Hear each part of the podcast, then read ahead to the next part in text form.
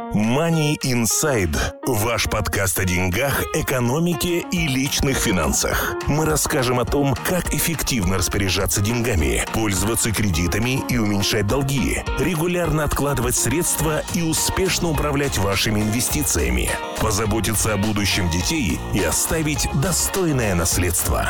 MoneyInside.ca – ваш подкаст о финансовой грамотности. Добрый день, уважаемые слушатели нашего подкаста. Вы слушаете седьмой информационный выпуск подкаста о личных финансах, деньгах и экономике. В студии я, Глеб Ковец, и опытный специалист в области личных финансов, сертифицированный финансовый консультант Артем Бычков. Добрый день. Сегодня мы поговорим на тему программ образования детей и как скопить деньги на этих программах. Вы всегда можете найти все выпуски нашего подкаста на сайте или получать уведомления о новых выпусках – на ваш email, подписавшись на нашем сайте. Также вы можете следить за новостями и советами на тему личных финансов в группе «Финансы с Артемом» в Фейсбуке. Ссылку вы найдете в описании к этому выпуску. Давайте начнем. Money Insight. Итак, первый вопрос, который мы сегодня рассмотрим, это как вообще открыть план э, сохранения денег и накопления на образование детям и какие типы таких планов бывают. Добрый день. Программа называется а, RESP, это Registered Education Savings Plan. Существует три типа таких программ. Один называется Individual, второй называется Family и третий называется Group Plan. Individual обычно открывается бабушками или тетями для племянников или бабушками, бабушками для внуков, и он только на одного ребенка. Family Plan – это программа, которую вы открываете, скорее всего, вы откроете ее в банке. Это поддерживается всеми банками. И она открывается для нескольких детей. Э, преимущество этой программы мы впоследствии сейчас рассмотрим. Э, третья программа – это Group Plan. Это открывается только через специализированные компании, например, Heritage Foundation, которые занимаются только RSP. Больше, кроме RSP, они ничего не делают. Хорошо. А после того, как мы открыли план, как все-таки там можно накапливать деньги, куда их можно инвестировать?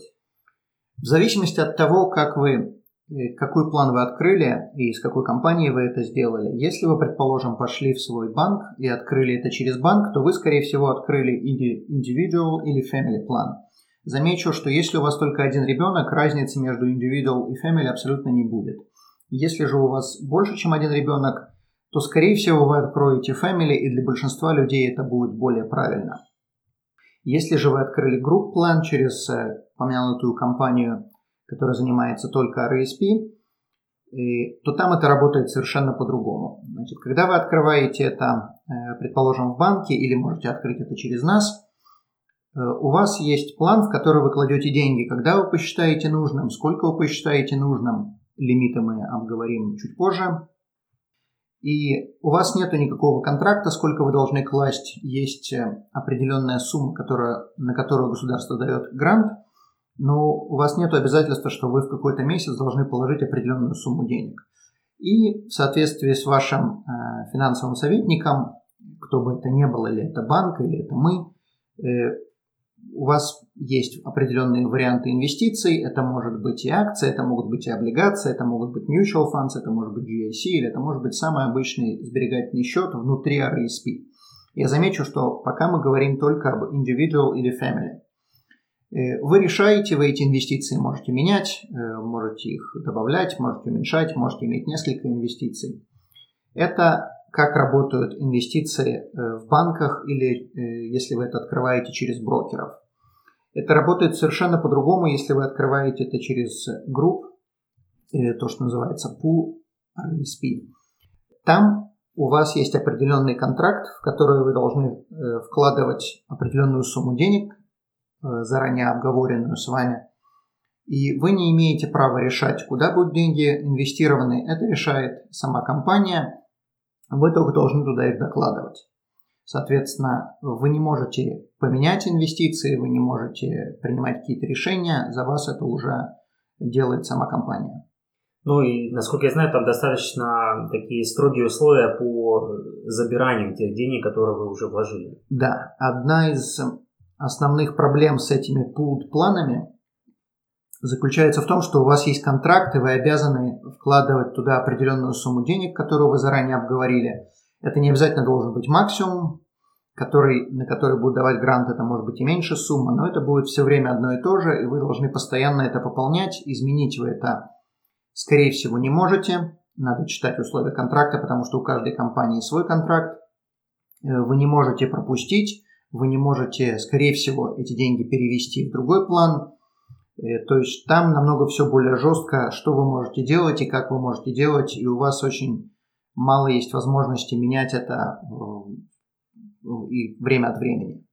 Хорошо, а какая все-таки разница между family и individual план в том плане, что чем family может быть лучше, чем individual? Стоит ли людям, у которых сейчас еще один ребенок, но они, допустим, планируют второго, открывать сразу family plan? Да, вы можете открыть сразу family plan. Скажем так, если у вас один ребенок, разницы никакой нету. Если у вас в будущем будет еще один ребенок, то из family, извиняюсь, то из individual перевести family можно всегда, никакой проблемы с этим нету. Э, family открывается для братьев или сестер. Individual открывается для э, как бы дальних родственников. На самом деле это даже не обязательно должен быть родственник, вы можете для кого угодно открыть RSP, это может быть даже соседский ребенок. Если вы захотите, вы можете это сделать. Тогда это будет individual план. И для упрощения ситуации скажу, что если это ваши дети, и если у вас больше одного ребенка, скорее всего, будете открывать family. И если у вас есть individual, то их можно, два individual или три individual плана, то их можно совместить в один family. Какая вообще, что такое family план, для чего он нужен?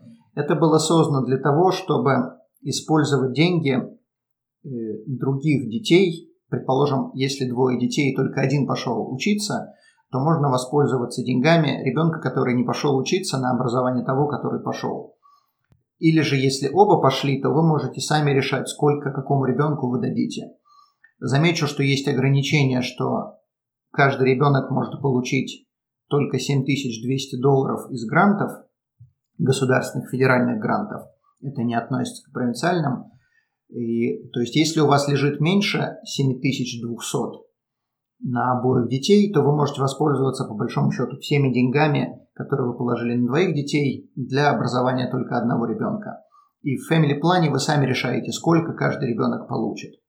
Это будет только на ваше усмотрение, государству это абсолютно все равно. И в большинстве случаев люди будут открывать family, э, family план для своих детей. Хорошо, а ты уже упомянул, что есть определенные лимиты по взносам в данные планы и вообще как делать взносы, в принципе. Взносы можно делать помесячно, можно э, еженедельно, можно каждые две недели, можно, когда захотите, можно раз в год в самом начале или в самом конце э, положить деньги Э, на ваше усмотрение, как мы уже сказали. Здесь нету никаких контрактов. Если вы считаете, что вам лучше это класть в конце года, значит вы кладете в конце года. Если вы считаете, что вам удобнее это класть каждые две недели, значит просто у вас с банковского счета инвестиционная компания, с которой вы делаете RSP, опять-таки я замечу, мы все еще говорим про individual и family, э, инвестиционная компания у вас будет снимать просто ту самую сумму денег, которую вы решили э, вкладывать. А как ты как адвайзер, э, что лучше порекомендуешь, какую частоту взносов предпринимать?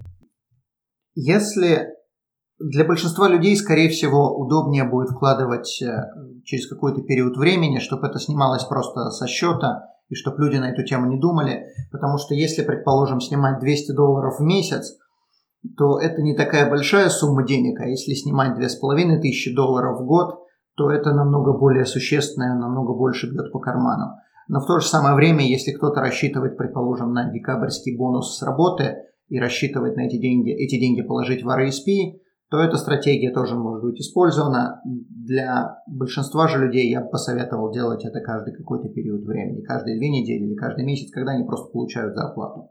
Хорошо, и все-таки возвращаясь к лимитам. Значит, какие есть лимиты? Э, на RESP, и в данном случае это не имеет значения, о каком RESP мы говорим, это может быть individual, family или pooled RESP, вы можете положить 2500 долларов за год, когда ребенок родился, не имеет значения день, когда он родился в этом году, это может быть 30 декабря или 1 января, это просто идет по годам, исчисления. Вы можете положить 2500 за год и за тот год, когда вы приехали. Если же вы хотите положить больше, вы можете положить 2,5 за любой предыдущий год, когда он уже был рожден и когда вы уже были в Канаде. Это э, для того, чтобы получить максимальный грант. Еще раз, 2500, чтобы получить максимальный э, грант в этом году, 2500 за любой предыдущий год для того, чтобы получить максимальный грант. Э, или же за всю жизнь ребенка вы можете положить 50 тысяч суммарно. То есть, если, предположим, вы сегодня решили положить 10 тысяч, и ребенок у вас был рожден только в этом году, то вы получите только э, вы получите грант только на первые две с половиной тысячи. Оставшиеся, оставшиеся же семь с половиной э, останутся без гранта. Если ребенок родился в прошлом году и RSP у вас не было, и вы уже были в Канаде, тогда, соответственно, вы положили 10 тысяч. Вы получите грант на 2500 за этот год и 2500 за прошлый год. И 5000 у вас останется без гранта. Если же возьмем другую ситуацию, ребенок был рожден в прошлом году, вы положили на RSP в прошлом году только 2000, то есть как бы не доложили 500 долларов до максимального гранта, и в этом году вы решили положить 10 тысяч. То есть 2500 вы получите грант за этот год, 500 долларов вы получите грант за предыдущий год, и оставшиеся 7 тысяч у вас будут без грантов. Хорошо. А, ну, в данном случае, как ты объясняешь, вырисовывается такая достаточно э, интересная схема, что если человек хочет сделать взнос сразу 10 тысяч, но грантов он получит только, к примеру, за 2 года на 5 тысяч, то ему, может быть, имеет смысл 5 тысяч э, вложить в какой-то другой фонд или другую программу, а потом э, переносить ее в RSP. Да, абсолютно верно. И не имеет смысла класть больше, чем 2500 за год за этот год и за любой предыдущий, когда вы не доложили деньги. Замечу, что грантов вам дают 20%. Это не зависит от вашего дохода, это не зависит, работаете вы не работаете, это не зависит абсолютно ни от чего, вам дают 20%. Хорошо, а существуют ли какие-то дополнительные еще гранты? Да, существуют, в нескольких провинциях существуют провинциальные гранты, например, это есть в BC, есть в Соскочеване, есть в Кубеке. До относительно недавнего времени это было в Альберте, но это отменили. Также есть еще несколько грантов, которые дают в соответствии с доходом э, семьи. Если же доход семьи от нуля до приблизительно 45 тысяч, семейный доход еще раз, то дают на первые 500 долларов вложенных дают еще 20%, помимо 20 первоначальных. Если же доход от 45 до приблизительно 88 тысяч, то дают только 10% в дополнение, в дополнение к первым 20 на первые 500 долларов. То есть от 0 до 45 20% на первые 500, от 45 тысяч до 80 только 10% на первые 500 вложенных. Также, если у вас совсем низкий доход, и вы получаете и бенефиты, которые называются National Child Benefit Supplement, тогда вам государство до 15 лет ребенка дает еще дополнительно 100 долларов в год. Это вам дают в тот год, когда у вас есть такой бенефит. Если в какой-то год у вас этого бенефита нету, то значит 100 долларов вам не дадут. Опять-таки, если в следующем году у вас появился этот бенефит, то вам стали опять давать 100 долларов на RSP на ребенка в год. И это не зависит от того, сколько Э, вы туда денег положили. Это дается в соответствии с доходом. Вот, э, по большому счету, и все гранты, которые вы можете получить в RSP. Хорошо. А существуют ли какие-то ограничения? Э, существует несколько ограничений. Во-первых, первое ограничение – это если вы начали открывать, если вы открыли RSP, когда ребенку 16-17 лет, там есть определенные правила, я не буду вникать в них, но там есть определенные правила, сколько денег вы должны положить, чтобы вам дали гранты. Замечу, это только для детей, которым 16-17 лет, и до этого RSP у них не было. И другое ограничение заключается э, в э, университетах или в колледжах, или в колледже, в котором ребенок хочет учиться. Не во все, э, не во все колледжи или институты ребенок может поступить. Есть определенный список таких заведений государственный. И мы поместим линк на, на этот список. Этот список меняется из года в год. Замечу, что в этом списке присутствуют колледжи или университеты во многих странах мира, то есть совершенно не обязательно, чтобы ребенок учился в Канаде. Ты имеешь в виду институт или колледж, э, в который, когда ребенок поступает, можно воспользоваться этими деньгами? Все правильно. То есть э, тогда... Э, то есть поступить теоретически может в любой, но воспользоваться да, деньгами. Правильно, да, да. То есть ограничения для получения денег из РСП. Все правильно. Спасибо за поправку. Хорошо, а предположим, что вот мы накопили определенную сумму, ребенку исполнилось там 17 или 18 лет, или он, и он готов э, поступать в институт, который находится в списке разрешенных для этой программы. Как нам теперь э, воспользоваться этими деньгами? Окей. Значит, э, после того, как вы открываете RSP, эта программа может существовать 35 лет, и деньгами надо начать пользоваться в течение 31 года после открытия. Значит, когда ребенку исполнилось 18, он совершенно не обязан идти учиться. Он может пойти и в 19, и в 20, и в 32, скорее всего. Потому что, скорее всего, вы не откроете, э, большинство людей не открывают программу на следующий день после рождения. Даже если откроете, то до 31 года ребенок может начать вытаскивать деньги оттуда. Предположим, ребенку исполнилось 20 лет, он решил пойти учиться и пошел учиться в то учебное заведение, которым есть в списке вот этих учебных заведений. Значит, теперь вы хотите вытаскивать деньги, что вам для этого нужно? Вам нужно или вашему ребенку нужно получить бумажку, которая называется Letter of Enrollment, то есть то, что он записался на учебу. Государству абсолютно все равно, сколько учеба стоит, она может стоить много, мало, намного меньше, чем у вас есть денег, это не имеет никакого отношения. Главное, что он записался в то учебное заведение, которое есть в списке. И институт, соответственно, его принял. И да, понятно. Это letter of enrollment подтверждает, что он был э, принят. Зачислен. Зачислен, да. Значит, в программе RASP есть три части. Три части денег. Первая часть денег – это то, что положили вы сами. Вторая часть денег – это то, что государство вам дало в виде грантов. И третья часть денег – это то, что там выросло на первые две части. Предположим, вы положили свою тысячу, вам государство дало 20%, то есть 200 долларов – и, предположим, вы положили это на сберегательный счет внутри RSP, вы заработали 100 долларов за время существования RSP. Так, для, простого, для простой математики. То есть сейчас у вас на RSP лежит 1300 долларов. Значит, 300 долларов – это то, что э, вы получили э, как бы ниоткуда. Это не ваши деньги, это вы получили или от государства, или оно просто выросло. Значит, вот эти 300 долларов, они называются EAP Educational Assistant Payments. Educational, educational Assistant, Assistant Payments EAP. Они будут облагаться налогом, когда ребенок их будет вытаскивать. И из RESP на первый семестр можно из этих EAP вытащить только 500, извиняюсь, можно вытащить только 5000 долларов. То есть, если у вас лежит там 300 долларов, как мы сказали первоначально, то это можно вытащить сразу и не будет значения, это будет только один семестр, пять семестров, сколько угодно. Если же у вас лежит больше, чем 5000 долларов в EAP, не в самом RASP, а именно вот в этих двух частях, в грантах и в то, что выросло, тогда вы можете вытащить на первый семестр только 5000 долларов. На любой последующий вы можете вытащить абсолютно любую сумму, не имеет значения. Это уже будет на ваше усмотрение.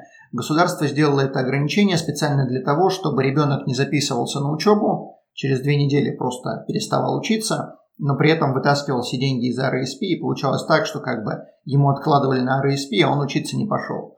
И государство просто решило сделать это ограничение, чтобы хотя бы он отучился первый семестр и записался на второй. Тогда как бы это будет стимулировать, стимулировать продолжение, и это будет означать, что он хотя бы не забросил, если не забросил первый семестр, то он, может быть, и не забросит в дальнейшем. Да. Значит, ограничение, вот эти вот 5000 долларов, э, первоначально, когда вы будете вытаскивать EAP, э, вы будете вытаскивать именно их, вы не будете вытаскивать свои деньги. И до тех пор, пока у вас EAP не закончится, вы будете вынимать деньги оттуда. Почему это важно? Потому что свои деньги вы можете забрать в любой момент, вне зависимости, учится ребенок, не учится ребенок, что бы он ни делал, ваши деньги это ваши, можно забрать. И поэтому, если ребенок учится, надо вытаскивать то, что дает государство именно на учебу. А ваши можно будет вытащить и во время учебы, и потом. А в случае, если э, человек, который вкладывал деньги в RSP, он хочет забрать их раньше, а что происходит с грантами?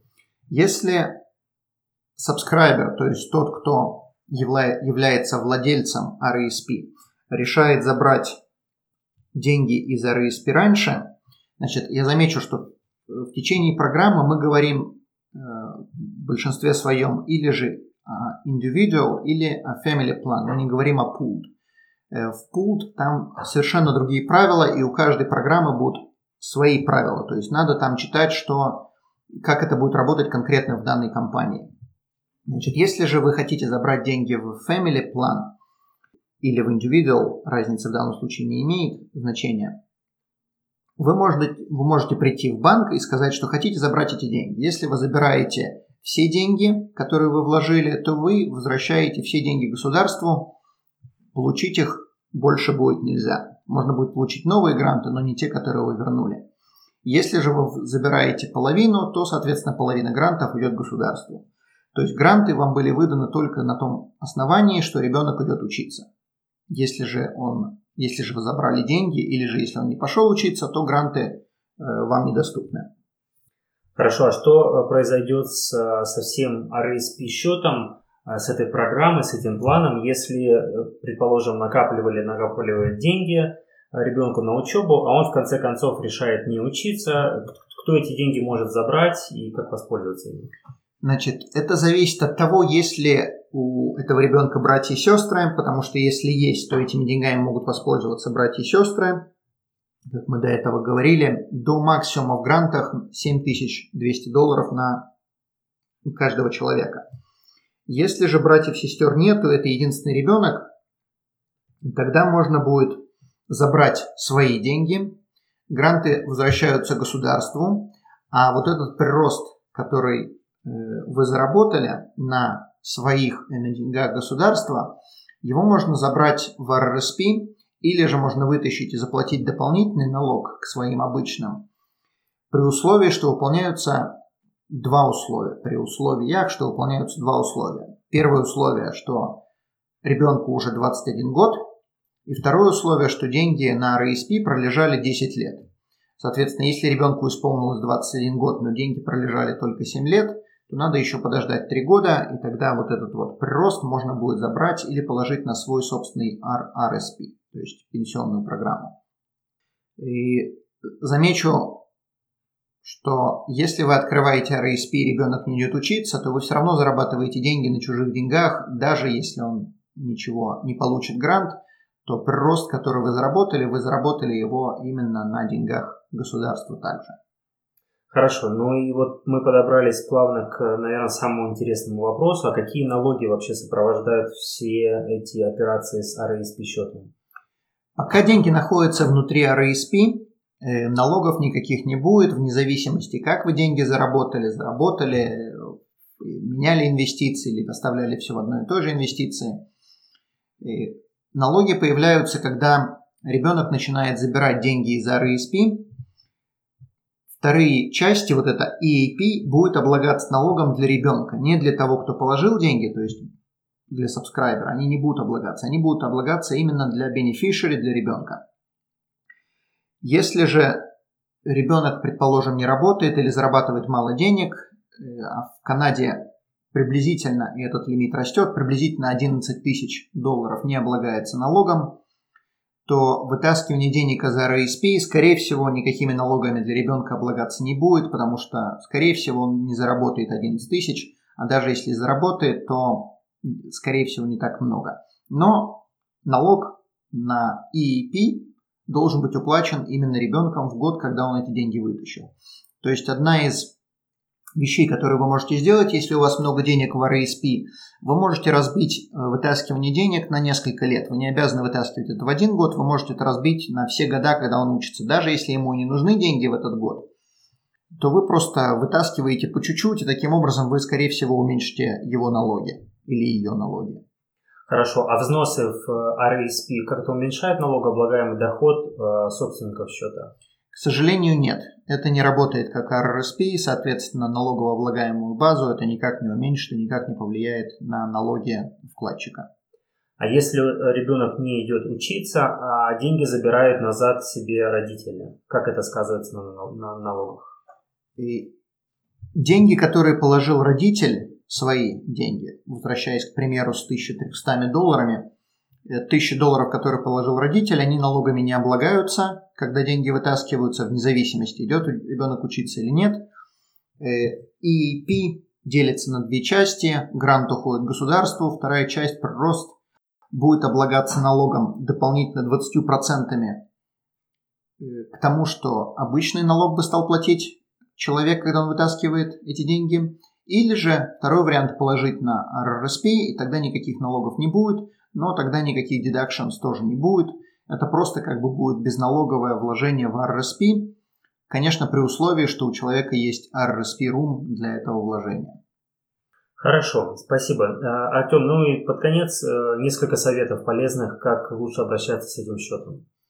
Во-первых, э, я небольшой любитель Pooled RESP. По многим причинам, э, как я уже упомянул до этого, там есть контракт, вы обязаны вкладывать определенную сумму денег каждый год или каждый месяц. Во-вторых, там э, вы не решаете, как инвестировать деньги, вы не можете уволить эту компанию. Если вы с ними подписались, то теперь на ближайшие X лет вы должны быть с ними. Перевести эти деньги безумно дорого, и очень часто мы рекомендуем людям просто оставить как есть, и открыть другой RESP, Family Plan, например, с банком, с нами, неважно как, э, но делать это уже самим. И, то есть первое, я бы избегал пулда RESP. Это первый совет. Второй совет, если вы открываете Family или Individual Plan, делайте его общим вместе с супругом, э, если есть такая возможность. Понятное дело, что если вы разведенный или вдова-вдовец, э, это не актуально. Но и по возможности, если оба родителя живы и живут вместе, желательно RESP открывать на двоих родителей по той простой причине, что если вы открыли это только на себя и вы умерли, тогда RESP просто разваливается и деньги государства уходят государству, никого не интересует, э, что ребенку еще, предположим, нету 18 или он еще не хочет идти учиться. Это можно избежать, записав RESP в завещании, записав, кто получит RESP в такой ситуации. Но я в своей жизни не встречал еще ни одного человека, у кого бы это было записано в завещании, поэтому я думаю, что это даже не очень актуально. Не все банки позволяют делать, и не все компании позволяют делать RESP совместным, то есть joint. Например, RBC не позволяет такое делать, я не знаю по какой причине. RESP Direct Investing – то есть брокер, например, он позволяет это делать. RBC банк не позволяет, то есть он всегда открывается, эта программа всегда открывается только на одного родителя.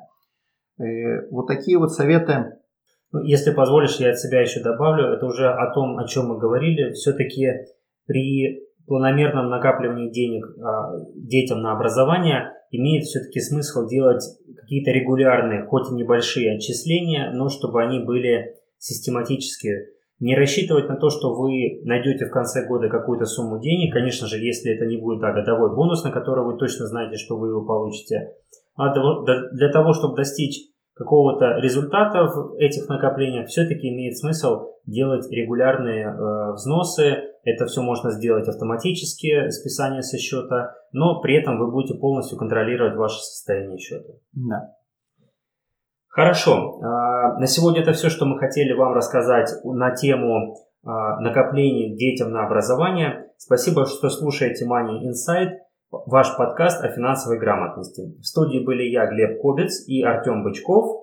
Если у вас остались вопросы или комментарии, оставьте их под этим выпуском на сайте, на сайте moneyinsight.ca или в группе «Финансы с Артемом» в Фейсбуке. До скорых встреч и успехов в деньгах! Всего доброго, до свидания! Money Insight. Ваш подкаст о финансовой грамотности.